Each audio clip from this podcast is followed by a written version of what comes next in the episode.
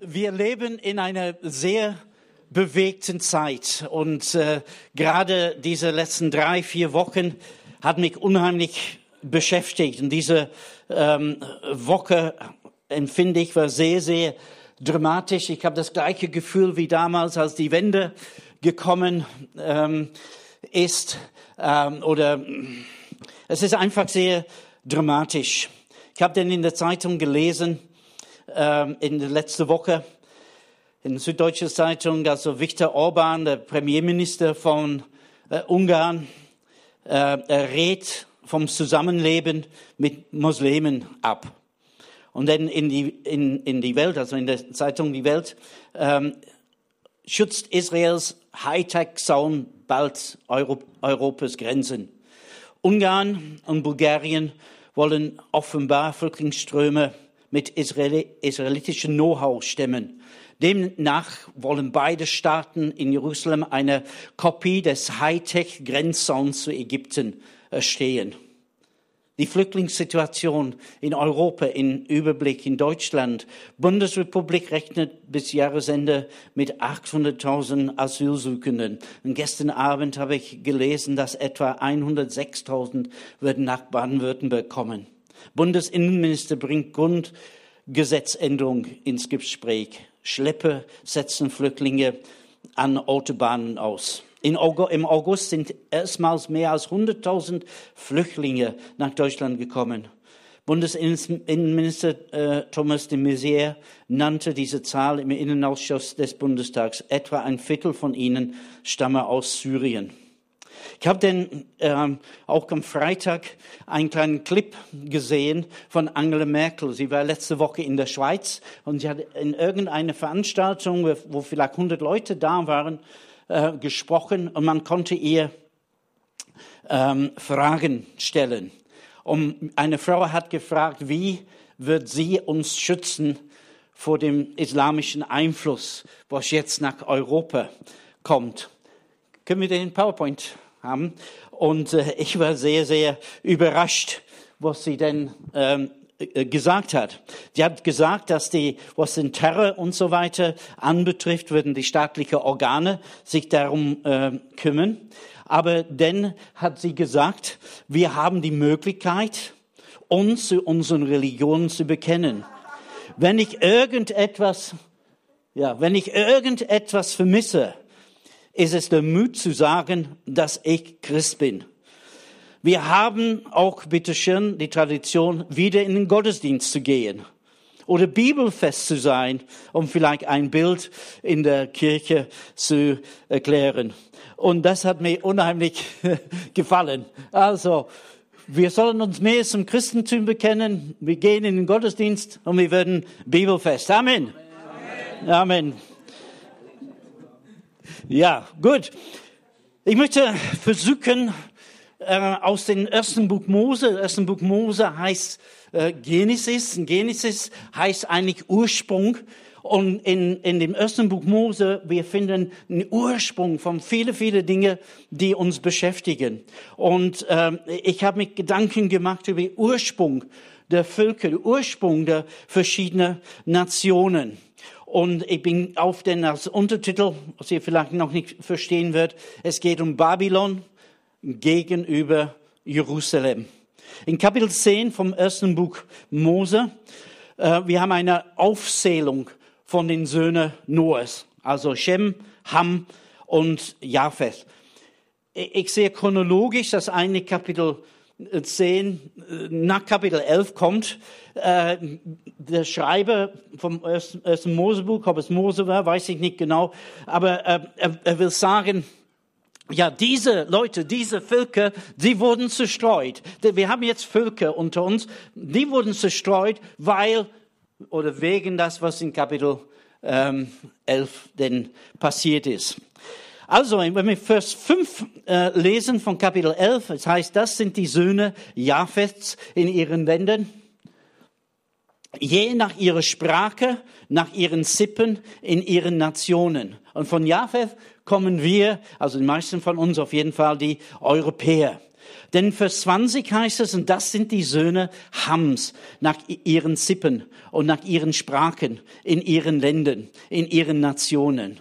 Und daher kommen die Afrikaner und manche Leute aus, aus dem Nahen Osten. Denn Vers 31, das sind die Söhne Shems nach ihren Sippen und nach ihren Sprachen, in ihren Ländern, nach ihren Nationen. Also die Semiten, also die Nachkommen äh, Sems, die äh, Juden und Araber. Wo die Chinesen herkommen, weiß ich nicht. Aber sie sind auch irgendwo da, da drin. Jetzt gehen wir zu Kapitel, ähm, äh, Kapitel äh, 11. Äh, und die ganze Erde hatte ein und dieselbe Sprache und ein und dieselbe Worte. Und es geschah, als sie von Osten aufbrachen, da fanden sie eine Ebene im Land China und ließen sich dort nieder. Und sie sagten eines zum anderen auf, lasst uns Siegel streichen und hart brennen. Und das Siegel diente ihnen als Stein und der Asphalt diente ihnen als Mörtel. Und sie sprachen auf, wir wollen uns eine Stadt und einen Turm bauen und seine Spitze bis an den Himmel. So wollen wir uns einen Namen machen und damit wir nicht über die ganze Fläche der Erde zerstreuen. Und der Herr fuhr herab, um die Stadt und den Turm anzusehen, die die Menschenkinder bauten. Und der Herr sprach, siehe, ein Volk sind sie und eine Sprache haben sie alle. Und dies ist erst der Anfang ihres Tuns. Jetzt wird ihnen nichts unmöglich sein, was sie zu tun ersinnen. Auf, lasst uns herabfahren und dort die Sprache verwirren, dass sie eine des anderen Sprache nicht mehr verstehen. Und der Herr zerstreute sie von dort über die ganze Erde, und sie hörten auf, die Stadt zu bauen. Darum gab man ihr den Namen Babel, denn dort verwehrte der Herr die Sprache der ganzen Erde, und dort zerstreute sie der Herr über die ganze Erde. Also wenn diese Geschichte nicht wäre, würden wir heute Morgen alle Englisch sprechen. Und es wird mir einiges einfacher äh, gewesen. Aber diese Menschen, die damals gelebt haben auf der Erde, die haben sich versammelt, dort irgendwo in, in das, was wir den zwei Stromen nennen, Mesopotamien, also zwischen den Tigris und der Euphrat. Und sie haben eine Stadt gebaut und sie haben einen Turm gebaut. Und ihre Motive waren, wir wollen uns einen Namen machen. Wir wollen einen Turm bauen, das in den Himmel geht. Also wir brauchen diesen, jetzt komme ich im neutestamentlichen Seiten, wir brauchen das nicht, was die Bibel sagt, dass Jesus der Weg, die Wahrheit und das Leben ist und dass niemand kann zum Vater kommen als durch ihn. Es gibt einen anderen Weg in den Himmel und das geht über den Turm zu Babel. Es geht über unseren Weg. Wir haben einen Ersatzweg in den Himmel. Und das andere war, damit wir nicht über die ganze Fläche der Erde zerstreuen. Und mit dieser Haltung haben sie Gott getrotzt. Gott hat gesagt, ich will, dass ihr mich anbetet. Und die Menschen haben gesagt, nein, wir wollen uns einen Namen machen. Und Gott sagte, seid fruchtbar und mehret euch und füllt die ganze Erde. Die ganze Erde soll erfüllt sein mit der Herrlichkeit des Herrn. Ganz am Anfang vor der Sündenfall, der Mensch war voll der Herrlichkeit Gottes. Und eigentlich Gottes ursprünglichen Plan war, dass diese Menschen sich vermehren und sie die ganze Erde untertan und überall auf der Erde, überall wo Menschen waren, war auch die Herrlichkeit Gottes. Ihr wisst aber, dass das ähm, kam der Sündenfall und so weiter und das ist nicht, ähm, nicht passiert. Und die Menschen haben gesagt, nein, wir wollen uns nicht verteilen. Wir wollen nicht über die ganze Erde sein. Wir wollen in, mit unserer Sicherheit leben, hier hinter unseren Mauern. Und Gott bricht eigentlich nicht der Turm, sondern hauptsächlich zerstört er die Stadt. Und der Herr fuhr herab, Vers 5, der Herr fuhr herab, um die Stadt und den Turm anzusehen, sehen, die die Menschenkinder bauten. Das ist sehr interessant, denn er kommt herab, um diesen Turm, das eigentlich bis in den Himmel ragte, zu sehen. Er kommt herunter, um zu schauen. Und äh, es ist, wenn ein, ein Kind hat gesagt, Papa, guck mal, wie hoch mein Turm ist. So groß. Also ich habe das ausgeliehen von einem meiner Enkelkinder. Der, vielleicht, ich weiß nicht, wie groß er ist. Er ist ziemlich klein, ein bisschen größer als diesen Turm, aber für ihn ist das denn sehr groß. Es geht so hoch bis in den Himmel. Wenn wir fragen die Kinder, wie groß seid ihr, dann strecken sie die Hände auf, sagen, so groß, so groß und so stark. Aber so groß bin ich. Und Gott sagt, eigentlich wohne ich in den Himmel, aber ich habe nicht gemerkt, dass dieser Turm wirklich in den Himmel kommt. Ich muss herunterkommen, um das anzuschauen. Und dann sagt er, lass uns herabfahren, um dort die Sprache zu verwehren, dass sie eine des anderen Sprache nicht mehr verstehen. Und einer der wesentlichen Merkmale einer Kultur, eines Nationen, also das griechische Wort ist Ethnie, ist die Sprache. Es ist nicht nur etwas, was Schönes ist und so weiter, wenn, besonders wenn man es richtig sprechen kann, ähm, äh, sondern äh, äh es verbindet die Menschen. Es ist nicht nur Worte, da, da sind Ausdrücke und so weiter, ähm, da, da, sind Redewendungen und erst wenn man beginnt, denn diese Redewendung, erst, man hat mir gesagt, erst wenn du verstehst, wenn ein Deutscher einen Witz erzählt, dann kannst du wirklich Deutsch erzählen. Ich bemühe mich, ich bin noch nicht ganz da, aber ich, ich bemühe mich. Es ist nicht so wie der englische Humor ist, was so leicht zu verstehen ist.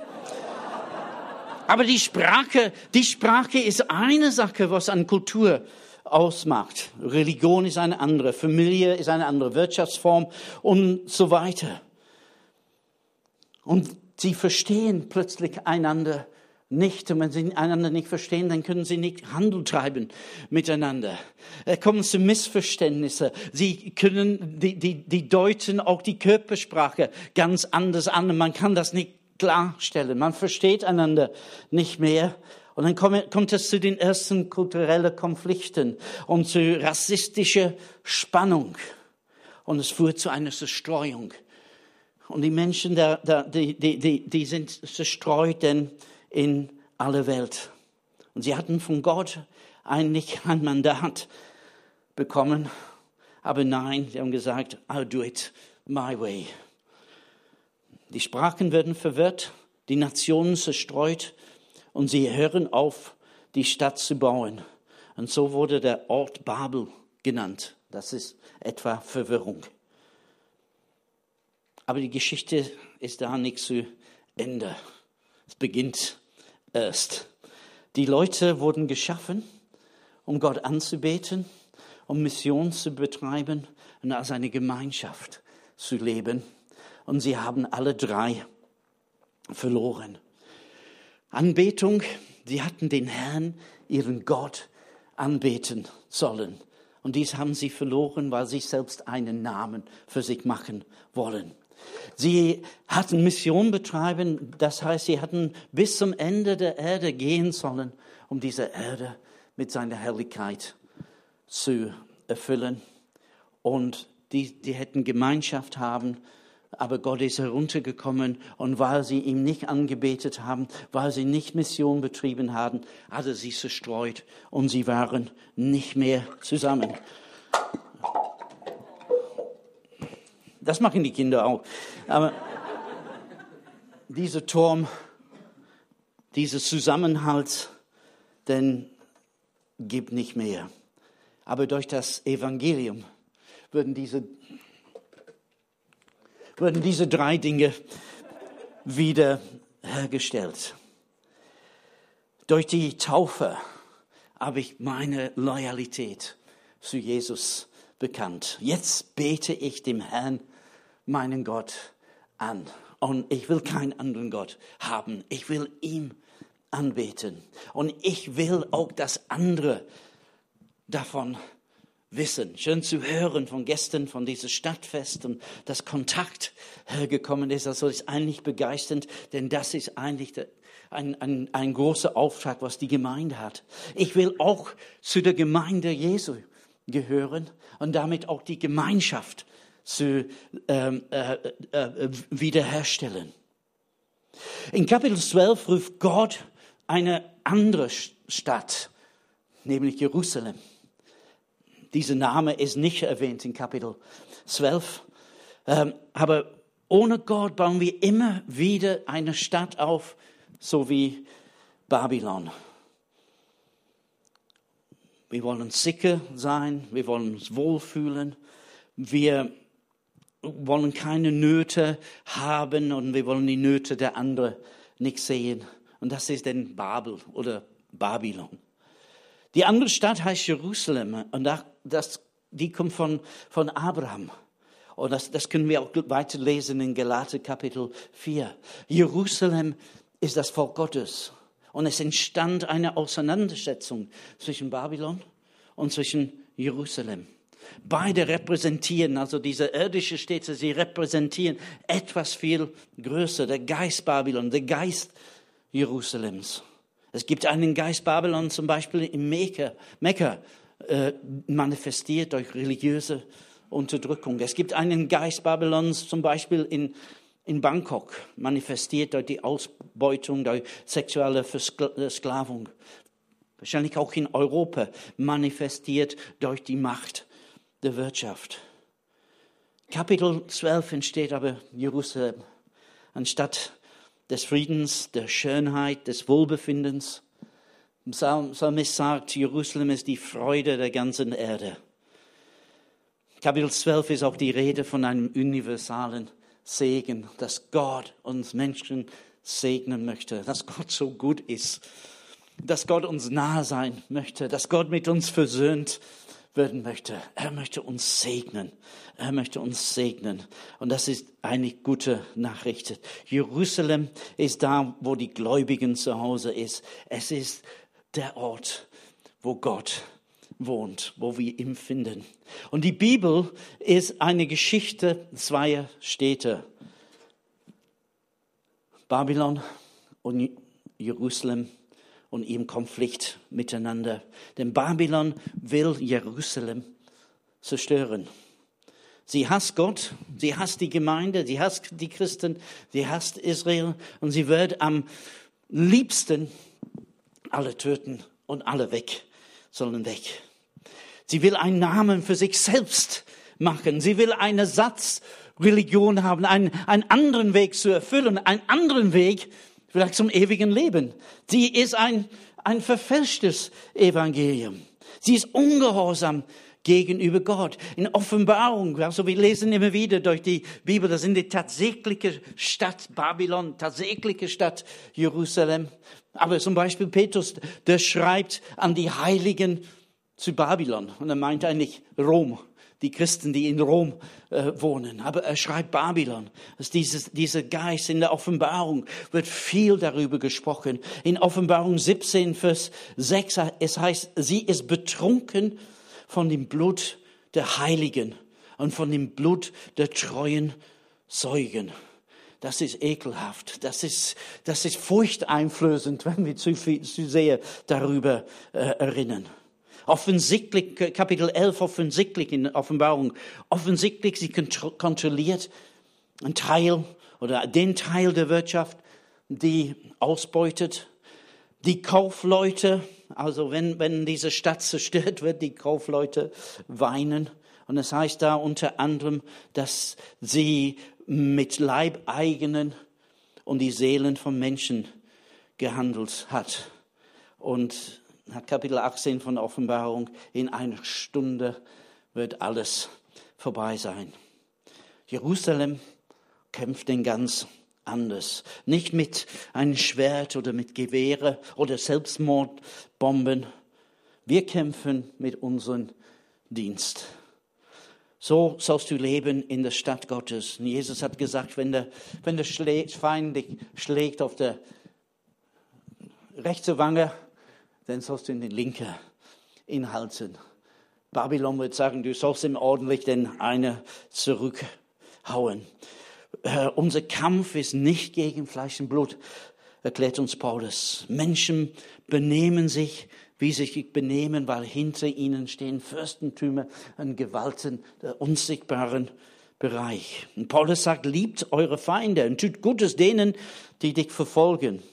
Und ihr sollt einander die Füße waschen. Und Jerusalem sagt, wir kämpfen, äh, wir, Jerusalem sagt, wir kämpfen nicht wie Babylon.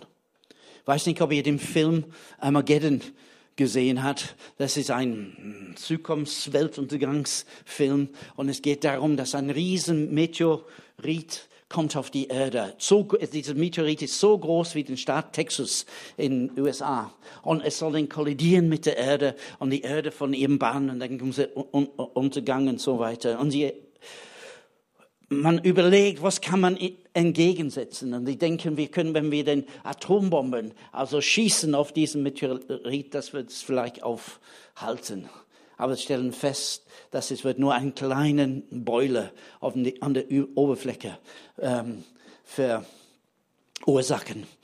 Und dann kommen sie auf eine Lösung, die würden Astronauten dahin schicken äh, auf diesen, diesen Meteorit und sie würden ein Loch bohren. Sie würden ganz tief bohren in Mitte von dieser ähm, äh, von diesem Meteorit und dort würden sie denn eine Wasserstoffbombe hinlegen und dann abhauen und das das sprengen und das, das sprengt das Ganze und dann sind wir wieder gerettet.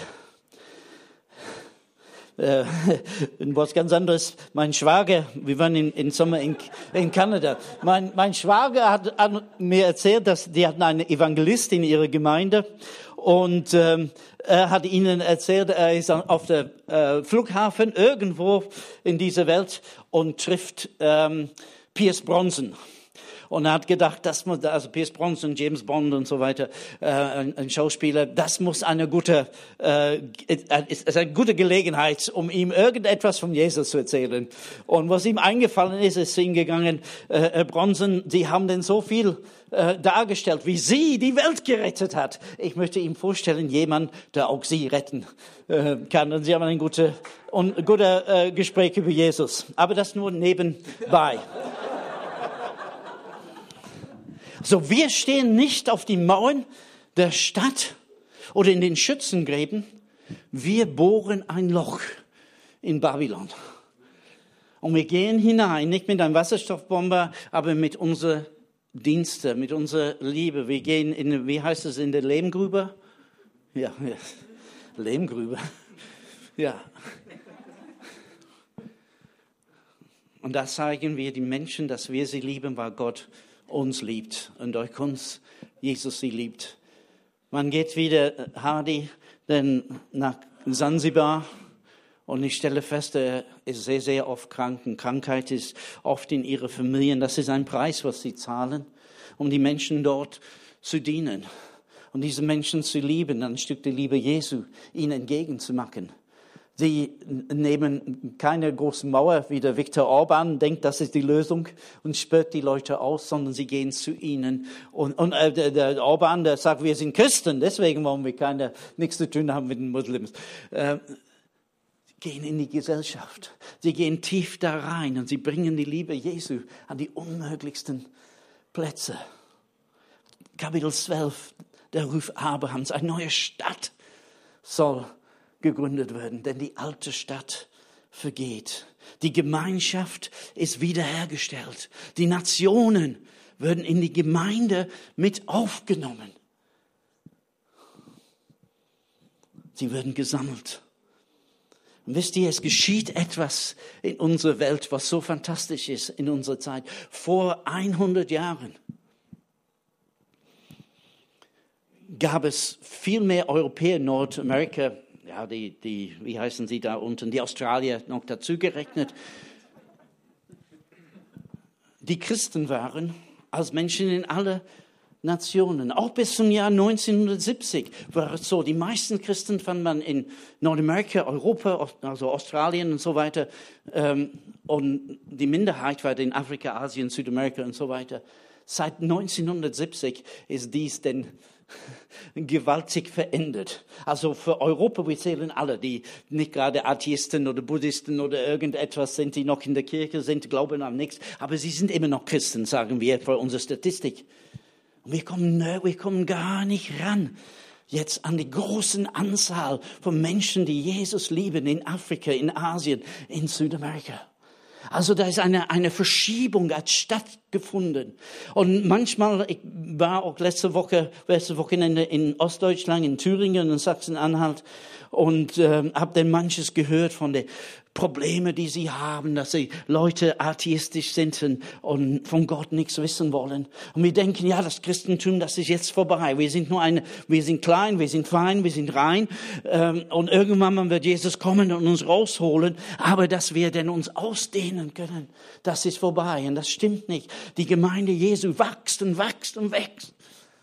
Und er gibt uns hier diese Aufgabe in Europa, dass wir wie die Sauerteig arbeiten sollen, dass wir vermischt werden sollten und unter alles andere, aber wir würden nicht angesteckt von ihnen, von vielmehr diesem wenig Sauerteig, durchsäuert das ganze Teig, sagt uns die Bibel und der Bäcker auch, er wird es auch wissen. Also es ist gewaltig, was geschieht. Aber die, ähm, die, die äh, Missiologen, das ist die Missionswissenschaftler, Sie haben dann festgestellt, es gibt immer noch Völker, also nicht unbedingt Länder, nicht unbedingt Nationen im Sinne von den Vereinten Nationen, aber ethnische Gruppen, die noch, die, die gelten als unerreicht. Die, die streiten sich über, wie viel Völker es gibt. Die höchste Zahl, was ich gehört habe, ist denn 24.000, die kleinste ist dann etwa 8.000. Aber es gibt noch einige dieser Völker, die noch nie etwas von Jesus gehört haben. Jesus hat gesagt ähm, in Matthäus 24, es gibt den Kriege, ein Kriegsgeschrei, Nation gegen Nation und so weiter, Erdbeben, Seuchen, Hungersnoten und so weiter, aber das ist nicht das Ende. Das ist nur der Anfang vom Wehren. Matthäus 24, Vers 14 sagt, aber die, die, alle Völker, alle Nationen würden das Evangelium vom Königreich Gottes hören und dann wird das Ende kommen. Das Ende vom Kriege, das Ende von Not, das Ende von Hunger, das Ende von Erdbeben und so weiter und so fort.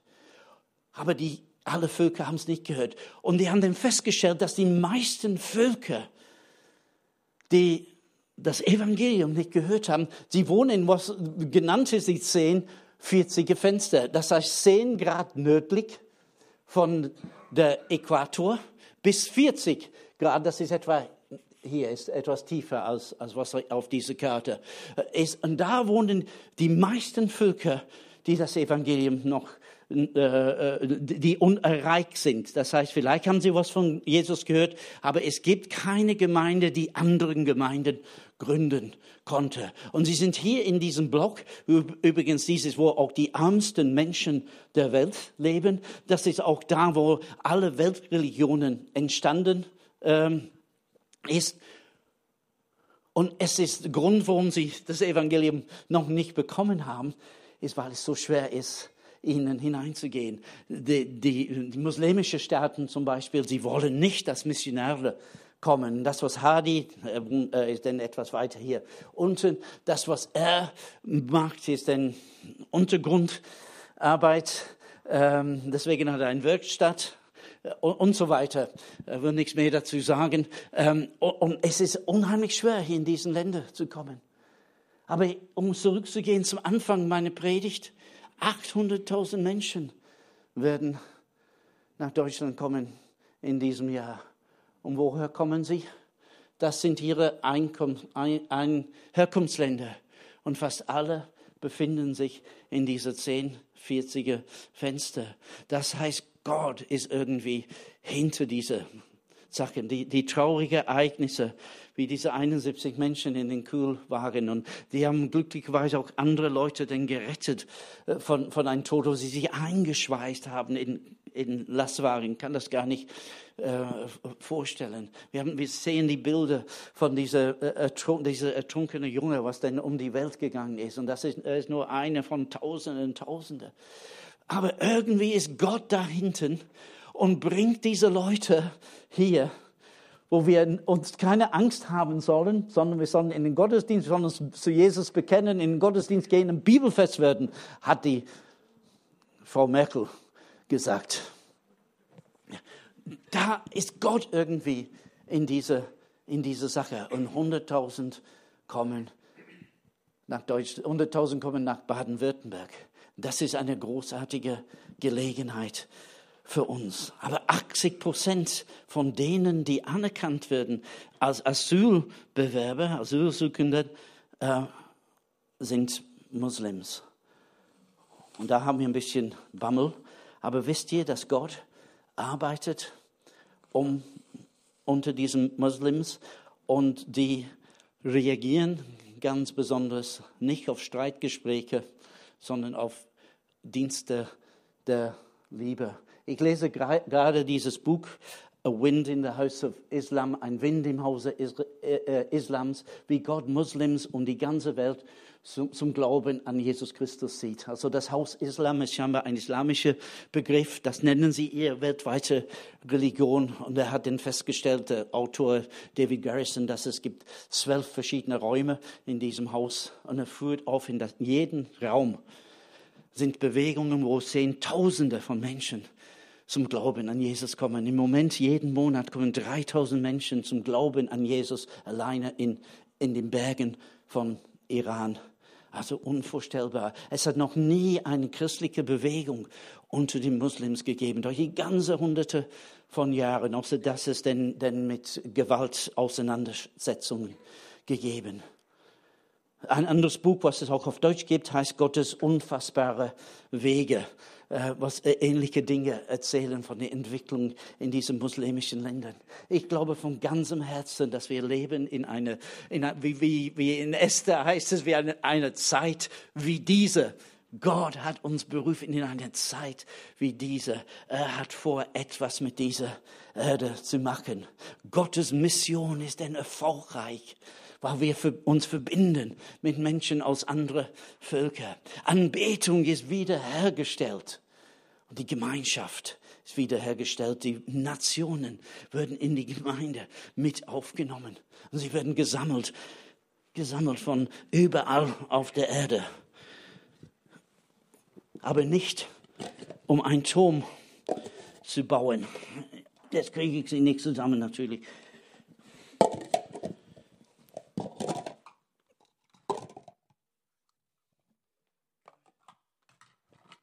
Entsteht, es entsteht eine Einheit mit Vielfalt. Es entsteht eine Einheit, können wir lesen in Epheserbrief, äh, Kapitel 2 und 3, dass er den Zaun der Vorteile niedergerissen hat und uns zu einem neuen Mann in Jesus gemacht haben. Und wir leben in dieser, also auf der Bibelschule wird man sagen, das ist Heilsgeschichte, was wir jetzt äh, erleben.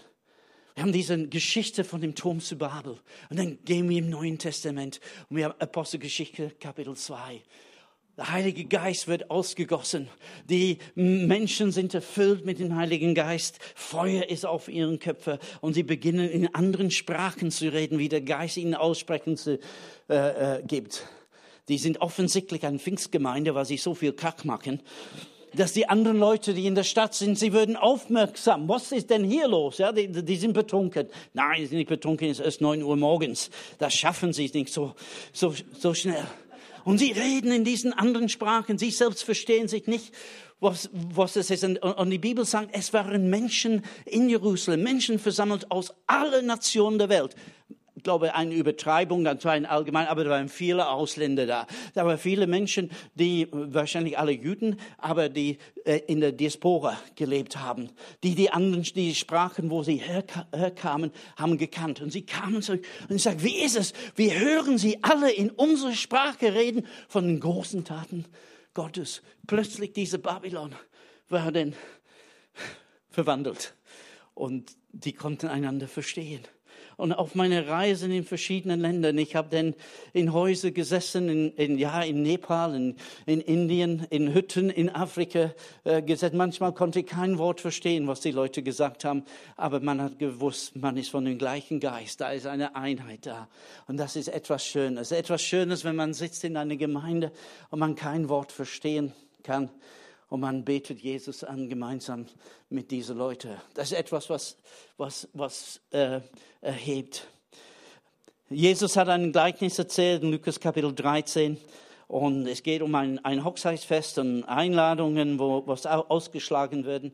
Und dann sagt er in Vers 29, und sie werden kommen vom Osten und Westen und vom Norden und Süden und zu Tisch liegen im Reiche Gottes. Was mir so begeistert am Reiche Gottes ist es so groß und ist ohne es ist nicht wie ein, ein Hochzeit, was wir haben, wo wir, die, die, wir wollen alle einladen zu unserer Hochzeit, aber die Eltern sagen, also äh, Begrenzung. Ja. Aber diese Hochzeiten im Reiche Gottes, die sind ohne Begrenzung. Je mehr, umso besser. Alle dürfen, alle dürfen kommen. Und dann in der Offenbarung, oh, das, ja, in der Offenbarung, das ist das letzte Buch der, der Bibel. Und wisst ihr, wenn ich manchmal einen, einen spannenden Roman lese, wo ich die Spannung nicht mehr aushalten kann, ich schummle ein bisschen und ich gucke in den letzten Kapitel. Oh, der, der, der, der, lebt noch in den letzten Kapitel. Also das ist, und, oh, das, und dann kann ich das etwas in Ruhe, denn, äh, und wir stehen mitten in der Geschichte und wir fragen uns, wie wird unsere Geschichte zu Ende gehen? Wir können schummeln. Wir können in das letzte Buch hineinschauen. Und da stellen wir fest, Johannes schreibt, nach dieser sah ich und siehe eine große Volksmenge, die niemand zählen konnte, aus jeder Nation und aus Stämmen und Völkern und Sprachen. Und die stehen vor dem Thron und vor dem Lamm, bekleidet mit weißen Gewändern und Palmen in ihre Händen. Und sie rufen mit lauter Stimme und sagen, Heil unserem Gott, der auf dem Throne sitzt und dem Lamm. Das vielleicht kurz, sieht man nicht so gut, aber aus jeder Nation, aus Stämmen und Völkern und Sprachen. Und sie rufen mit lauter Sprache. Sie beten gemeinsam dem Lamm an. Mission ist wiederhergestellt, weil sie kommen von allen Nationen. Die Anbetung ist wiederhergestellt, weil Jesus wird erhört. Und es geht nicht um unseren Namen, der groß werden sollte. Und die Gemeinschaft ist wiederhergestellt, denn die stehen gemeinsam vor dem Throne Gottes. Wir können die Geschichte in Genesis 11 als eine Warnung verstehen. Ich glaube, Israel hat die Haltung von Babylon angenommen, aber nicht nur Israel, sondern auch die Gemeinde sehr oft. Und sehr oft hat sie in manche Hinsichten sich wie Babylon benommen. Wir bauen eine große Gemeinde. Unser Name wird groß, damit wir nicht in die Stadt zerstreut werden. Wir halten zusammen, nicht um Jesu willen, sondern um unser Willen. Und Jesus sagt, es werden Menschen zu uns kommen nach Ditzingen, vom Osten und Westen, vom Norden und Süden. Menschen mit Bedürfnissen, Menschen, die, die teilweise sehr arm sind. Aber wenn wir über Armut sprechen in der ganzen Welt, wir stellen fest, dass alle, alle und die größte Armut ist eine mangelnde Beziehung zu Gott. Und das ist das, was wir haben. Wir haben, wir haben natürlich viele ähm, ähm, natürliche Ressourcen. Wir haben, wir haben viele Dinge, was wir geben konnten, Spielzeuge, Essen, Kleidung und so weiter. Aber das Größte, was wir diesen Menschen geben können, die kommen, ist ein Stück von der Liebe Gottes, die wir erfahren haben. Mein letzter Bibelvers und dann mache ich Schluss. Und er hat aus einem jede Nation der Menschen gemacht, dass sie auf der ganzen Erdboden wohnen wobei er festgesetzte Zeiten und die Grenzen ihrer Wohnung bestimmt hat, dass sie Gott suchen, ob sie ihn vielleicht tröstend fühlen und finden möchten, obwohl er ja nicht fern ist von jedem von uns. Gott bringt Menschen zu uns, damit sie ihm tastend, fühlend und finden möchte. Wir sind eine anbetende Gemeinschaft von Missionaren. Amen. Habt ihr es verstanden? Oder soll ich es wiederherstellen? Wieder, wieder, wieder, wiederherstellen. Wiederholen, weil ich komme wieder auf Seite 1 jetzt. Das macht die Fernseher auch, es sind immer Wiederholungen. Ne? Ja. Ich muss auch, äh, na gut, ich wollte, ich lasse das lieber. Äh, ja, manche Wiederholungen verstehe versteh ich erst dann zum zweiten Mal, was ich sehe. Naja, Vater, wir danken dir von ganzem Herzen, dass wir mittendrin in deinem Plan stehen. Wir sind ein Teil deiner Geschichte. Und Herr, wenn du Weltgeschichte machst, und das tust du in unsere Zeiten, dann machst du das mit uns.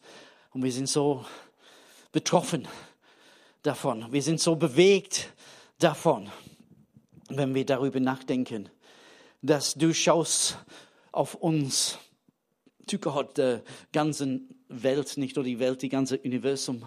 Du hast einen Plan für den Planet Erde. Du hast einen Plan für deine Gemeinde. Du hast einen Plan für uns. Wir stehen in diesem Plan. Herr, ich bin so bewegt, wenn ich darüber nachdenke, dass wir, wir stehen mitten, mittendrin, Herr. Und du gibst uns eine Aufgabe, die wir tun sollen. Und Herr, wir beten auch für die Menschen in Ditzingen, die Deutsche sind, die vielleicht gar nicht verstehen, was passiert hier. Alles wird verändert, alles, nichts wird mehr, wie es war. Und sie Ängste haben. Und wir bitten dich, dass sie auch etwas von dieser Liebe Jesu empfangen. Vater, danke für all die Gemeinden, danke für all die Menschen, die Jesus kennen, ähm, hier in unserer Nähe. Und ich bitte dich, dass wir befähigt werden und wir motiviert werden und wir so freudig werden, um deine Liebe all diese Menschen mitzuteilen. Herr, ich danke dir von ganzem Herzen. Du bist hier mit uns heute Morgen. Rede zu uns, Herr Jesus. Motiviere uns. Mach uns mutig, mach uns kühn. Herr Jesus, noch mehr Sachen wie diese Lehmgrube festzumachen, Verbindung mit den Leuten, die draußen sind, aufzunehmen. Danke dir von ganzem Herzen. Preise deinen Namen. Amen.